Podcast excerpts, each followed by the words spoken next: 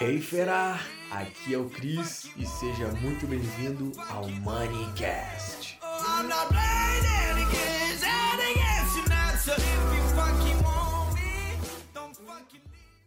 Imagina você gastando seu dinheiro com mais qualidade e está sobrando mais dinheiro, você te aproximando de objetivos e sonhos só por gastar melhor.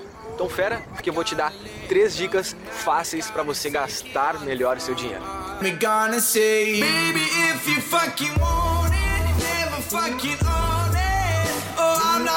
Ei, seja bem-vindo, fera. Como é que tem andado? Eu espero que bem. Eu também tô bem. Tô aqui na Itália, cara. Florença, cidade maravilhosa, aqui no Palácio de Michelangelo. então vamos lá, né? Três dicas fáceis para você colocar aí na sua vida para gastar melhor o seu dinheiro. Então uma coisa que acontece muito é as pessoas se identificam que compram algo que não era necessário. E aí, putz, estou sempre gastando com algo que não é necessário. E aí, Cris, acaba não sobrando dinheiro e eu não sei o que eu faço. Então, assim, a primeira dica é você fazer essa pergunta: Isso que eu estou comprando é investimento ou é gasto? Né? É investimento ou prejuízo? Aí tu, tu analisa. Tá. Não, é investimento, isso aqui vai me trazer retorno e faz sentido com o meu objetivo. Opa, beleza, então show, vou comprar. Aí tu olha, isso aqui é prejuízo? Hum, cara, isso aqui não vai me trazer retorno, isso aqui não faz tanto sentido.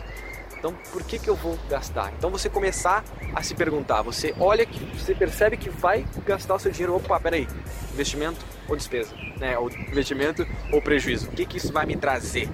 Aí você começa a gastar seu dinheiro com qualidade. É na hora que tu escolhe, ah, eu vou comer um cheeseburger ou comer uma salada se eu quero emagrecer. Entendeu? Gastar com qualidade é isso, é quando você gasta de acordo com seus objetivos. E aí tu tá gastando com qualidade e o seu né, poder aquisitivo, poder monetário vai te trazer mais perto deles. Então isso é gastar com qualidade. E beleza. Segunda coisa, segunda dica é você se perguntar, cara, isso que eu vou comprar realmente eu preciso? Será que realmente eu preciso? Sabe, será que se você quer emagrecer, você passa na frente da sorveteria, será que eu realmente quero isso? Será que eu realmente preciso? É investimento ou é prejuízo? Entendeu? Eu não estou dizendo para você se privar daquilo que tu gosta, mas cara, cara, moça, né? Fera, você tem que ser jogar limpo contigo, né? Tu realmente precisa disso agora. Quem sabe deixa lá pro final de semana, uma vez na semana e tal, mas não dá, todo dia não dá, com frequência não dá. Gastar com qualidade é botar seus objetivos e sonhos na linha reta, na, na direção. Seus comportamentos, seus hábitos faz totalmente sentido com isso. E o seu dinheiro também tem tudo a ver. Beleza? Então é perguntar. Realmente preciso. Show de bola.